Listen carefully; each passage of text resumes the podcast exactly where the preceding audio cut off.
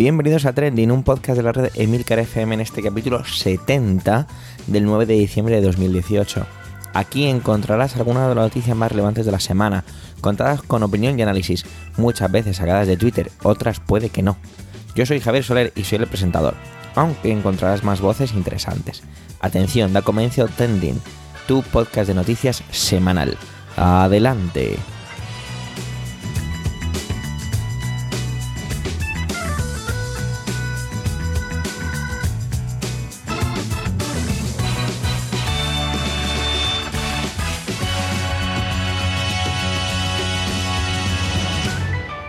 Diciembre y el puente de la Constitución. Así sería un poco un resumen al más puro estilo síntesis de la semana. Pero no, no ponemos la música ya de despedida, tranquilos. Antes de nada, un par de anuncios que quizás recordemos al final por si acaso y que tienen que ver con el calendario que queda de año, ¿vale? Y con el podcast. La semana que viene, 16 de diciembre, sí habrá trending. La siguiente a esta, es decir, el domingo 23, no gozaréis de nuestras voces. Pero atención porque el día 30 de diciembre, mientras ultimáis esa lista de buenos propósitos para el 2019, sí tendremos trending. Atentos a vuestros podcatchers, ¿de acuerdo? Bueno, vamos a ir entrando ya en materia. Tanto José Miguel como Antonio como Manuel tienen como tema la Constitución y sus 40 años a sus espaldas. Para ello lo que vamos a hacer es que simplemente vamos a dar paso a los tres y dejaremos una pausa entre medias que tiene que ver con la cortinilla de música de cada uno de ellos. Así que adelante José Miguel, adelante Antonio, adelante Manuel.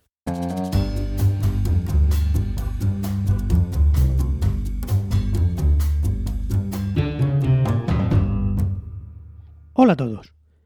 Con motivo del cuadragésimo aniversario de nuestra Inmaculada Constitución, nos propuso nuestro querido compañero Antonio Rentero que hiciéramos un especial constituyente. Y aquí estoy yo, acudiendo sin tardanza a la llamada de tan insigne miembro de este entrañable podcast, o viceversa. El caso es que uno de mis primeros recuerdos sobre nuestra Carta Magna es el de un desengaño. Yo no tendría más de ocho o nueve añitos cuando intentaba arreglar con un amigo de mi edad el problema vasco que nos tenía preocupadísimos. Y recuerdo que ya entonces le decía a aquel crío que lo que había que hacer era dejarlos votar y que si se querían ir, que se fueran. Podéis ver que ya apuntaba yo maneras a tan corta edad. El caso es que aquel amigo mío me dejó boquiabierto con la respuesta que me dio. Lo prohíbe la Constitución. Yo no me podía creer aquello. ¿Cómo podía ser eso, verdad? La Constitución, la democracia hecha papel, esa que según mi profesor de suponía que suponía salvarnos del caos en el que nos habríamos sumido de haber ganado el no en el referéndum. ¿Prohibía votar? Claro, ahora con lo de Cataluña todos lo tenemos muy presente, pero entonces yo no tenía ni idea. Y hablando del referéndum, supongo que la mayoría de vosotros estaréis familiarizados con el argumento, pero no puedo dejar de citarlo. Ninguno de los intervenientes en este podcast pudo votar en aquel referéndum. De hecho, en aquella época la edad legal para votar eran los 21 años. Por tanto, nadie que tenga hoy menos de 61 años pudo votar en tan histórico día. Pues qué queréis que os diga, a mí me parece que eso le resta cierta legitimidad democrática. Y por favor, no me salgan con lo de que el Código Civil es del siglo XIX, como decían el otro día en la SER. No es lo mismo. El Código Civil se puede reformar por mayoría simple, por no hablar de los artículos que contiene para revisarlo cada 10 años, y así lo testiguan las múltiples reformas que se han hecho. Para reformar la Constitución, sobre todo ciertas partes, es necesario esperar a que Júpiter se encuentre en la casa de Sagitario y sacrificar a tres vírgenes antes de empezar siquiera a planteárselo. Me imagino que a nuestros, a nuestros padres y abuelos pensando, vale, ahí os dejamos eso, y si no os gusta, os aguantáis. Otro argumento ampliamente utilizado es la falacia ad verecundiam, o también conocido como el argumento de autoridad.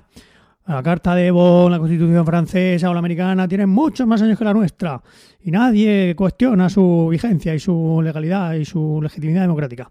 ¿Y qué? O sea, yo no sé cómo se reforman esas constituciones, pero en cualquier caso, ese argumento tampoco me sirve, porque los demás lo hagan mal, tenemos nosotros que hacerlo igual. Que no estoy diciendo yo que tengamos que hacer un referéndum revocatorio de la Constitución cada 25 años, pero algo sí que, sí que habría que hacer. En cualquier cosa, perdón, en cualquier caso, hay algunas cosas que me gustan mucho de nuestra Constitución. Mi artículo favorito es el 128, especialmente el punto 1, que dice así. Toda la riqueza del país en sus distintas formas y sea cual fuere su titularidad, está subordinada al interés general. Fue buenísimo cuando Alberto Garzón lo tuiteó sin decir que era de la Constitución y hordas de neoliberales y de extremo centro se le echaron encima a llamarlo bolchevique. Qué risas.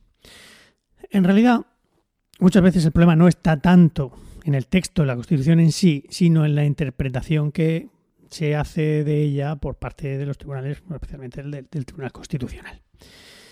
Bueno, para acabar mi intervención de esta semana me gustaría recomendar dos artículos. El primero, el de Javier Pérez Rollo en el diario.es, sobre el discurso del rey del pasado día 6.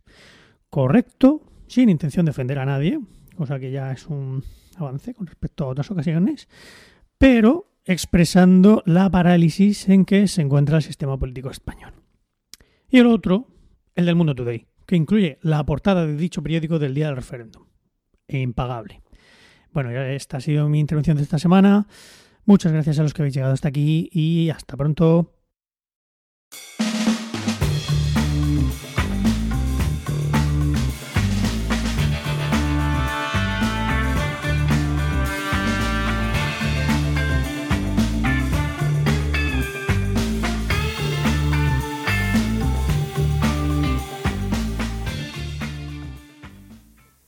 Saludos, soy Antonio Rentero del podcast Preestreno y esta semana en Trending no voy a hablaros ni de cine ni de series de televisión.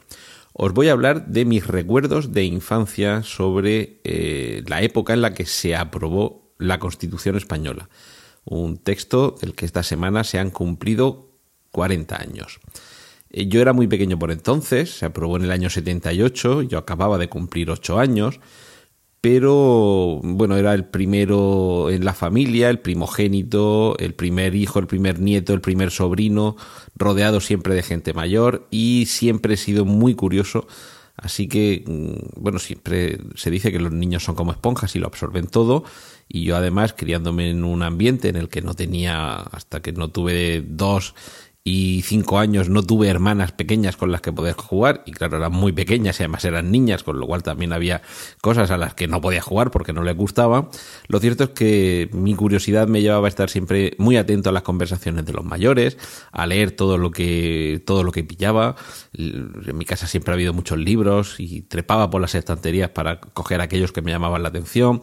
Leía las revistas los periódicos escuchaba la, la radio y la tele y lo cierto es que a pesar de esos tiernos ocho años que tuve cuando que tenía cuando se aprobó la Constitución, me enteraba bastante de lo que pasaba a mi alrededor.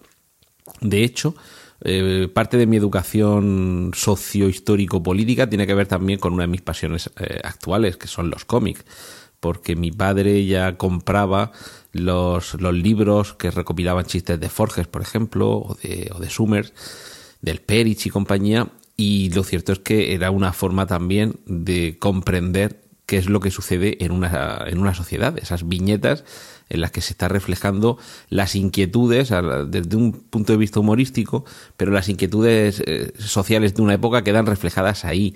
De manera que yo, muy, siendo muy niño, eh, era consciente de qué era el Parlamento, que ahí se discutían las leyes, que de lo que ahí se hablaba al final derivaban consecuencias para la vida cotidiana.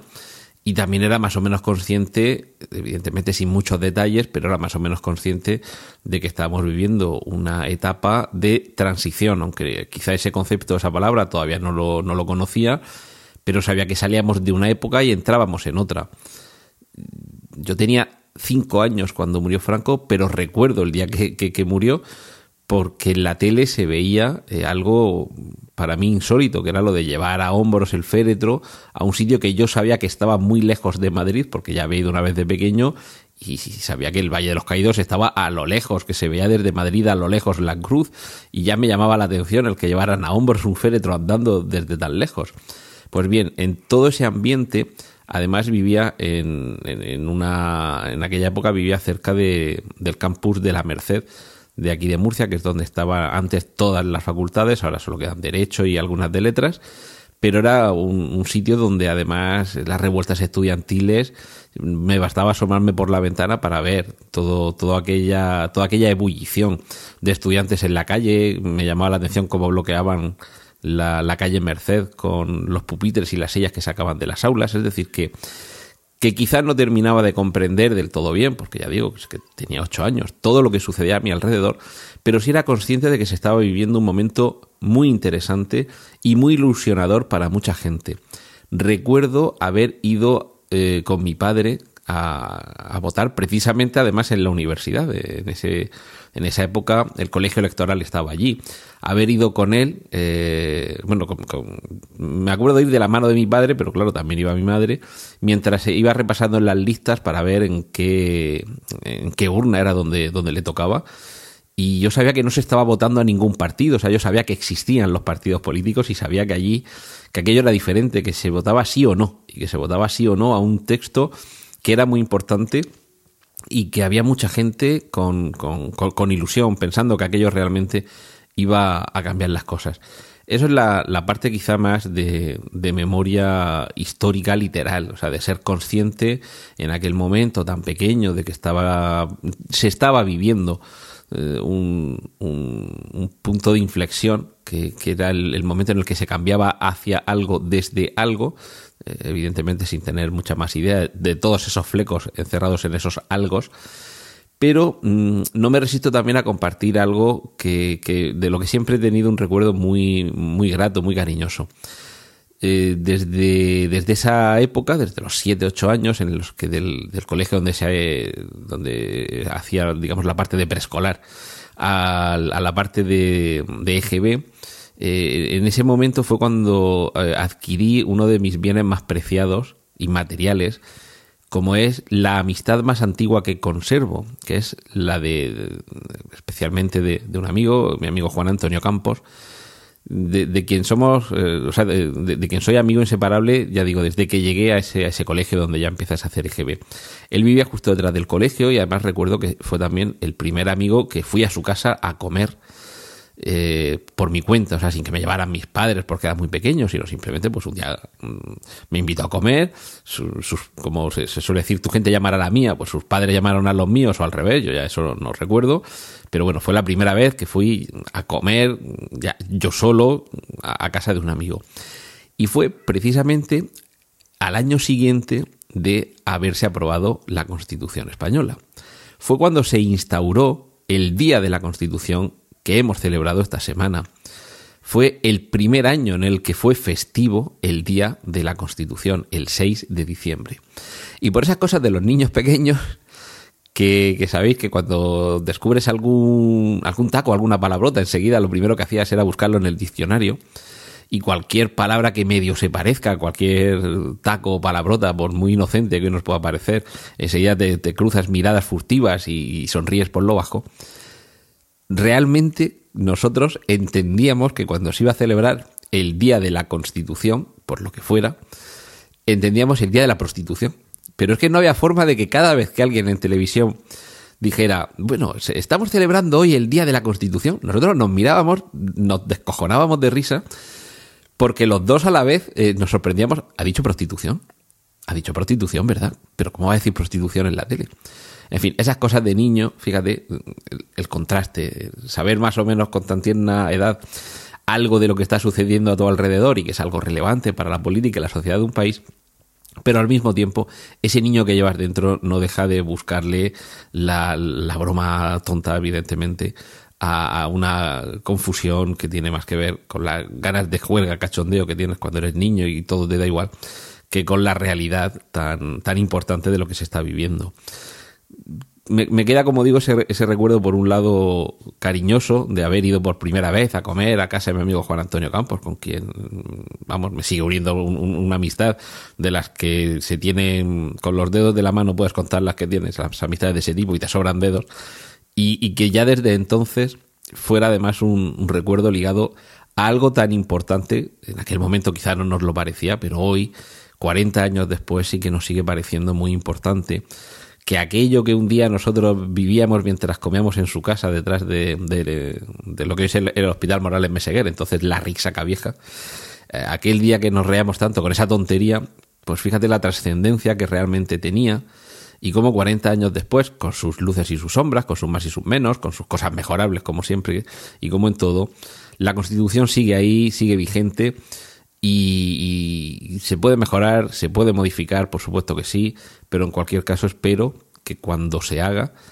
si se hace, que supongo que en algún momento eh, habrá que hacerse, que sea con ese mismo espíritu que yo sí que recuerdo haber visto también de pequeño, que era un espíritu de, ilusión, un espíritu de eh, positivo.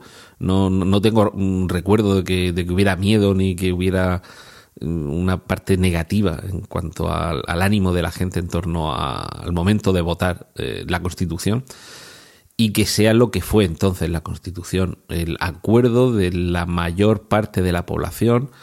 Eh, recientemente seguro que habéis visto en algún artículo los porcentajes de sí y no en cada una de las provincias y en muy pocas provincias había un porcentaje por debajo del 70% y en casi todas estaba en el 80 y el 90% la gente votando a favor que si alguna vez hay que modificarla, eh, espero y deseo que sea como mínimo con esos mismos porcentajes, que realmente sea el acuerdo de la mayor parte de los españoles eh, lo que esté detrás de cualquier reforma que se haga alguna vez o de cualquier constitución que tengamos en el futuro.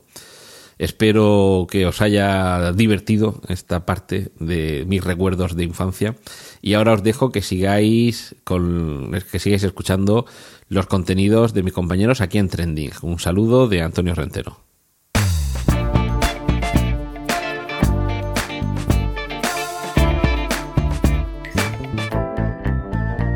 Hola oyentes, hola equipo Trending. El pasado domingo se celebraban las elecciones andaluzas, unas elecciones democráticas en las que el pueblo ha decidido, y ha decidido romper con el feudo socialista y dar entrada a otra voz. Y este jueves, este jueves asistíamos a la celebración del 40 cumpleaños de la Constitución española, aquella que en 1978 votaran en democracia los españoles, entre ellos mis padres. A mí me faltaban todavía bastantes años para poder ejercer mi derecho al voto. El resultado de las elecciones andaluzas es por todos conocido. Y la semana mm, se ha presentado convulsa porque Vox ha entrado en el tablero de juego.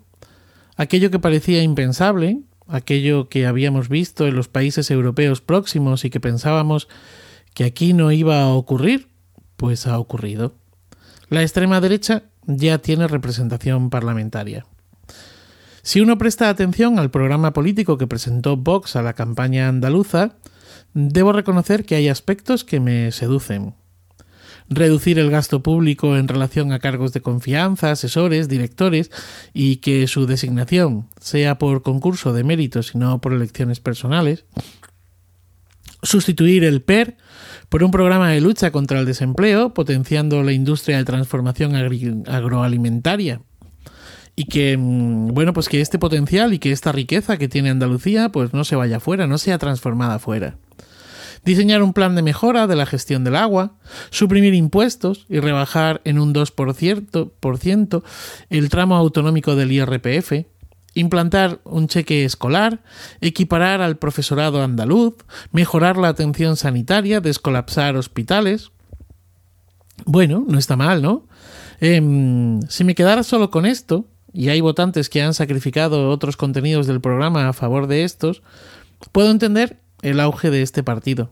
Puedo entender cómo casi un 60% del voto de derecha, de PP y Ciudadanos, que en el 2015 ¿vale? Los que habían votado en el 2015 a PP y Ciudadanos, un 60% haya ido ahora a parar a Vox. Como puedo entender que otro 15% del voto de izquierda, PSOE, Izquierda Unida y Podemos, haya ido a parar también a ese partido? La democracia es así. El sufragio universal y la capacidad de cualquier persona de elegir y ser elegido tiene estas cosas. Y además, nunca podremos decir que nos engañaron. Los votantes de Vox deben saber bien lo que han votado. Porque en ese mismo programa electoral que he citado, se vierten sus proclamas machistas, homófobas, xenófobas, anti-europeístas, eh, negacionistas de la historia reciente de este país, en fin. Pero es que eh, si nos vamos a su programa general, el de país, se rechaza precisamente el estado de las autonomías, ese que aparece en la Constitución que celebramos, ese por el que los andaluces pudieron votar la semana pasada ese por el que los votantes de Vox acudieron a las urnas, Una España unida, grande y libre son consignas del pasado, para nada olvidadas, y que Santiago Abascal hoy pone en escena con agresividad y patriotismo. Y esto del patriotismo lo entrecomillo. Repito, lo que ha ocurrido no es sino un ejercicio de democracia, de la capacidad que tenemos los ciudadanos para decidir quién nos gobierna, y todo ello dentro de un marco constitucional. No es la primera vez que esto ocurre. En 1928, en Alemania, en plena República de Weimar, Joseph Goebbels, el que fuera ministro de propaganda nazi, escribía en el periódico Der Angriff. Der Angriff significa el ataque. Era el, periódico oficial de, de la Alemania nazi. Él decía, somos un partido antiparlamentario, con buenos fundamentos, que rechazamos la Constitución de Weimar y las instituciones republicanas por ella creadas. Somos enemigos de una democracia falsificada, que incluye en la misma línea a los inteligentes y a los tontos, los aplicados y los perezosos. Vemos en el actual sistema de mayoría de votos y en la organizada irresponsabilidad la causa principal de nuestra creciente ruina.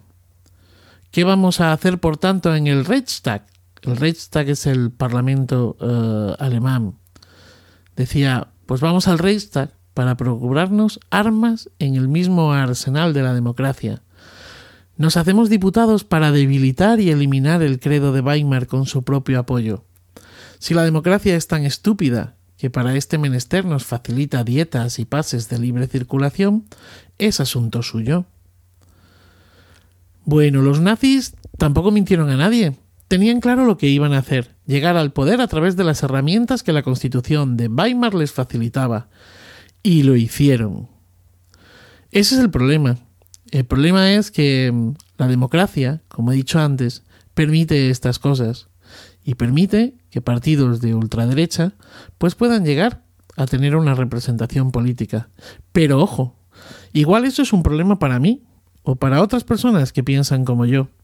Sin embargo, esta es una de las grandezas también de la democracia. Nuestra Constitución ha cumplido 40 años el rey Felipe VI dijo en su discurso que el pacto por la convivencia de los españoles, la democracia, está firme y consolidada. Bueno, yo creo que vivimos tiempos convulsos y no tengo tan clara la convivencia de los españoles.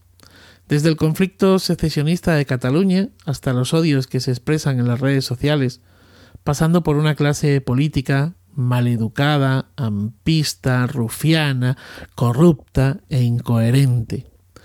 Si quisiera estar todos los días de mala leche, lo estaría. Menos mal que me tomo una pastilla para la tensión. La convivencia está en peligro, y las manifestaciones contra Vox de esta semana lo demuestran, como lo demuestran los ejércitos de ofendidos, o el adoctrinamiento contra el humor, o los corsés a la libertad de expresión, o los fallos de la justicia. Han pasado 40 años. Aquella constitución fue la que fue, con sus aciertos y sus errores, con restaurar la monarquía frente a la república anterior al régimen. Y quiero creer que aquella fue la solución más pacífica que se pudo encontrar. Pero lo dicho, han pasado 40 años y ha llegado el momento de revisar y reformar la Constitución. Y no lo digo yo, lo dicen los poderes del Estado, las instituciones, la opinión pública lo dice también la calle. Tampoco creo que se trate de hacer reformas express como la de los aforamientos que busca el PSOE. Si en 1978 la concordia fue posible, hagamos un ejercicio de democracia y consenso y reformemos la Constitución. Estoy feliz de vivir en democracia y de poder ejercer mi derecho al voto y de tener un marco, una carta magna que me protege y me obliga. Y antes de acabar, decir que, bueno, pues que esta semana también ha habido una tercera noticia. Bueno, ha habido muchas, pero digamos que yo para mi trending me he quedado con la Constitución, Vox, las andaluzas. Pero ha habido una tercera noticia, eh, una noticia que para la mayoría de ustedes ha pasado eh, desapercibida, pero que a mí me ha llenado de orgullo y satisfacción. Y es que Apple Podcast ha elegido Verano en USA como uno de los mejores podcasts de 2018. Sin duda, una gran noticia para la familia de Milcar FM, Y mi felicitación más sincera para Javier Soler, el autor de ese podcast y el capitán de esta nave. Felicidades, amigo. Y a todos ustedes, pues ya saben, feliz día y feliz vida. Tras el atracón en tres platos de Constitución, Emilcar, que le está cogiendo el gustillo cada vez más a esto de trending, vuelve para darnos el parte de novedades del Brexit. Adelante, Emilcar.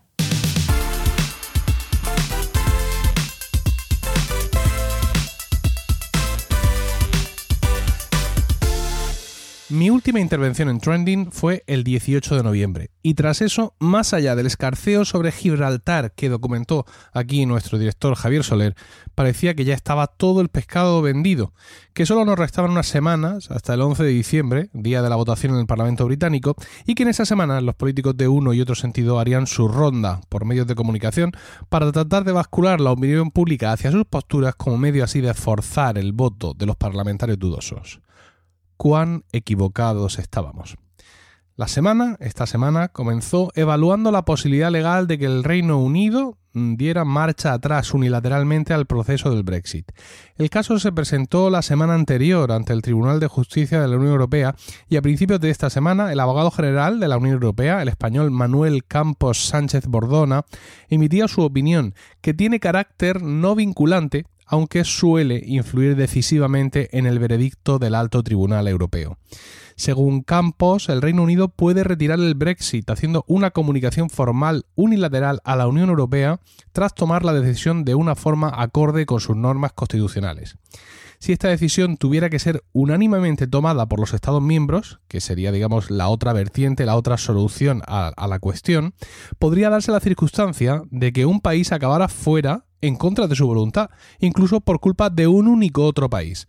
Ante la posibilidad de que eh, esta forma unilateral por parte del país eh, que se quiere ir de poner punto final eh, de forma unilateral, insisto, a, al procedimiento, ese país lo pueda usar como, como ese amago que usamos con las compañías telefónicas, ¿no? Es decir, voy a iniciar un, un exit, ¿vale? Para eh, apretarle un poco en la Unión Europea, sabiendo que en cualquier momento te puedes echar atrás, ¿no? Bueno, pues con respecto a esta posibilidad, Campos eh, indica textualmente que Asimismo, deberán respetarse los principios de buena fe y de cooperación leal, con el fin de evitar que se abuse del procedimiento. Sin más.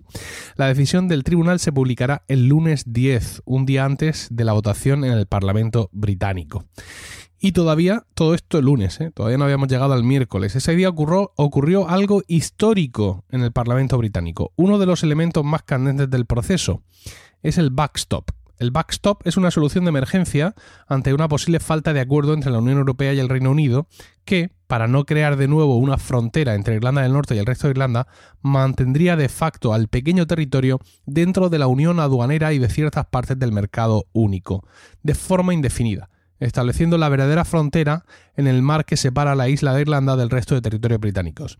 Este backtop, eh, backstop perdón, es a lo que se verían abocados los británicos si no aprueban el martes la propuesta de su gobierno en la votación parlamentaria por mandato precisamente del Parlamento, el gobierno tuvo que hacer en su momento públicos todos los informes económicos sobre cómo quedaba el Reino Unido ante una salida sin pacto, pero parece ser que se dejó el del backstop en la guantera junto con otros informes, porque según Jeremy Hunt, ministro de Exteriores, publicarlo todo imposibilitaba la tarea de gobernar. Eh, viendo que faltaba información, es decir, que el gobierno no había eh, seguido la orden del Parlamento de publicar todos los informes económicos, la oposición quiso plantear una votación por desacato y el gobierno impugnó, diciendo que no se puede, o sea, decir que eh, no había caso de, desacato, por así decirlo, argumento pues el argumento de Hunt, es decir, que hay material que el gobierno tiene que mantener en privado. Esa votación se perdió, es decir, el Parlamento aceptó el caso de desacato, con lo cual se permitió eh, hacer una votación por desacato, una votación por desacato que también perdió el gobierno. Y no solo eso, sino que después de perder esa votación por desacato salió adelante otra iniciativa según la cual si el martes el gobierno pierde la votación en el Parlamento, quedaría excluido de las eh, posteriores negociaciones del Brexit y todo ese poder se lo arrogaría el Parlamento. Absolutamente tremendo. Tres duros golpes al gobierno de May en prácticamente 24, 48 horas. Golpes ante los que cualquier primer ministro, cualquier gobierno del mundo presentaría automáticamente la dimisión de todos sus cargos, incluido el de la comunidad de vecinos. Eh, sin embargo, bueno, el gobierno de May supo leer la jugada, tras perder la moción de desacato, mm, claudicó y decidió publicar todos los informes en su totalidad. Esto ha permitido que ni el fiscal general ni ningún otro miembro del gobierno, que también son diputados, eh, hayan sido sancionados con suspensión ni exclusión del Parlamento, que son dos de los castigos posibles eh, cuando a, uno le queda encima una moción por desacato, porque esto se ha hecho al gobierno, pero se puede hacer también a diputados individuales. No es eh, exactamente igual que la recusación que estamos acostumbrados desgraciadamente a ver en nuestro Parlamento, que es una manifestación política. Básicamente aquí, cuando te declaran en desacato es porque has desobedecido las instrucciones del Parlamento o la guía del Parlamento y, pues ya te digo, suspensión del cargo, incluso exclusión del, Parlamento, es decir, pierdes el acta de diputado, que llamaríamos aquí en España, eh, y eh, la exclusión del Parlamento es algo que al parecer no se ha aplicado desde hace más de 70 años. Es decir, que estamos hablando, esto del desacato es eh, complicado. Pero es que además parece ser que también eh, por desacato te encarcelan en la Torre de Londres, cosa que no han hecho, decían, eh, he leído como a tres o cuatro periodistas mm, que hablan de, estos temas del Reino Unido y de Europa, que es que la Torre de Londres está en obras. Entonces, quizá por eso se han, se han escapado. Bueno, como fuere, eh, ante este revuelco son varios ministros y varios miembros del Partido Conservador afines a May los que quieren aplazar la votación del martes porque ven que la pierden.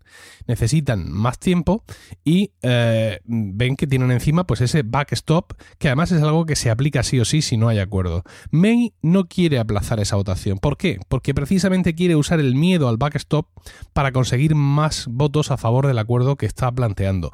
Es más, dice que no tiene plan B. Es decir, que ella no... Mm, el, aplazar la votación sería para intentar renegociar algo con la Unión Europea, que ya ha dicho que no se va a renegociar nada más. Y May dice que no, que no tiene plan B y que de eso que se encargarán eh, o que se encarguen los que se oponen a su plan si eh, el, martes sale derrotada. Bueno, además no es que ella lo diga, es que además no va a haber más remedio, evidentemente, porque si May pierde la votación del martes, eh, su gobierno ya queda fuera de las negociaciones del Brexit y es el Parlamento el que se arroga esas competencias. Y una vez más, seguimos en el mismo punto, ¿no? Es decir, ¿qué va a pasar el martes? Pues nadie lo sabe, realmente. El miedo a las consecuencias de un Brexit sin acuerdo puede torcer votos, porque eh, votar no es seguir en la Unión Europea. Y a ver cómo explicas eso a tus votantes. Es decir, la realidad es que si se vota, si sale no, el miércoles el Reino Unido seguirá siendo un miembro de la Unión Europea. Esa es la realidad. Y esto es lo que May y los suyos pues quieren, digamos, poner un poco en, la balanza, ¿no? Es decir, eh, es un mal acuerdo de salida, pero es mejor un mal acuerdo que ningún acuerdo, evidentemente. May y los suyos no quieren un segundo referéndum porque dicen que el pueblo ya ha hablado, pero visto lo visto, los proeuropeístas están apretando también eh, con esta posible solución porque ante todo lo que está ocurriendo puede que las cosas cambien y cambien mucho. May es como Pedro Sánchez, nuestro presidente del gobierno. Son gatos que caen de pie. Acordados de Pedro Sánchez, ¿eh? todo lo que le pasó. Lo ponen de secretario general porque piensan que es medio tonto. Eh, luego su propio eh, gobierno, su propio, perdón, su propio partido lo echa por no querer abstenerse para que Rajoy sea presidente. se va, vuelve, gana a, le gana a Susana unas, eh, unas, unas votaciones internas en el partido y se arroga con la Secretaría General. Y gana una moción de censura y se convierte en presidente del gobierno. ¿Vale? O sea que Pedro Sánchez tela. Bueno, pues May es muy parecida. ¿no? May ya ha superado varios de estos golpes como el, muy similares al desacato en intensidad, que todo el mundo decía esto es para dimitir, el gobierno de May ya no tiene apoyos, y la mujer sigue adelante y sigue firme en su propósito y sigue eh, esquivando el golpe final, el golpe definitivo, sigue medio ganando votaciones, obteniendo victorias pírricas, escapándose por las esquinas. Así que, eh, al igual que con Pedro Sánchez, yo no daría nunca por muerta a May.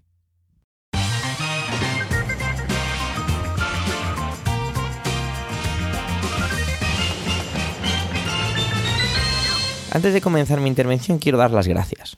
Ya lo he hecho por Twitter, pero no lo he hecho de viva voz y tratándose de dar las gracias por un podcast, pues la verdad es que me parece un poco lo mínimo. Resulta que el podcast que realicé este verano, Verano en USA, ha sido incluido en la sección Lo mejor de 2018 por Apple Podcast. Como podéis imaginar es una noticia increíble y aún me revuelve un poco pensar en ello. Dar las gracias a todos los que le, habéis dado pues vuestros oídos, pero cabe destacar un agradecimiento mayor a Emilcar, ya que confío en mí y me dio todos los recursos que posee para sacarlo adelante. Y os adelanto que son muchos. Gracias a todos, gracias Emilcar.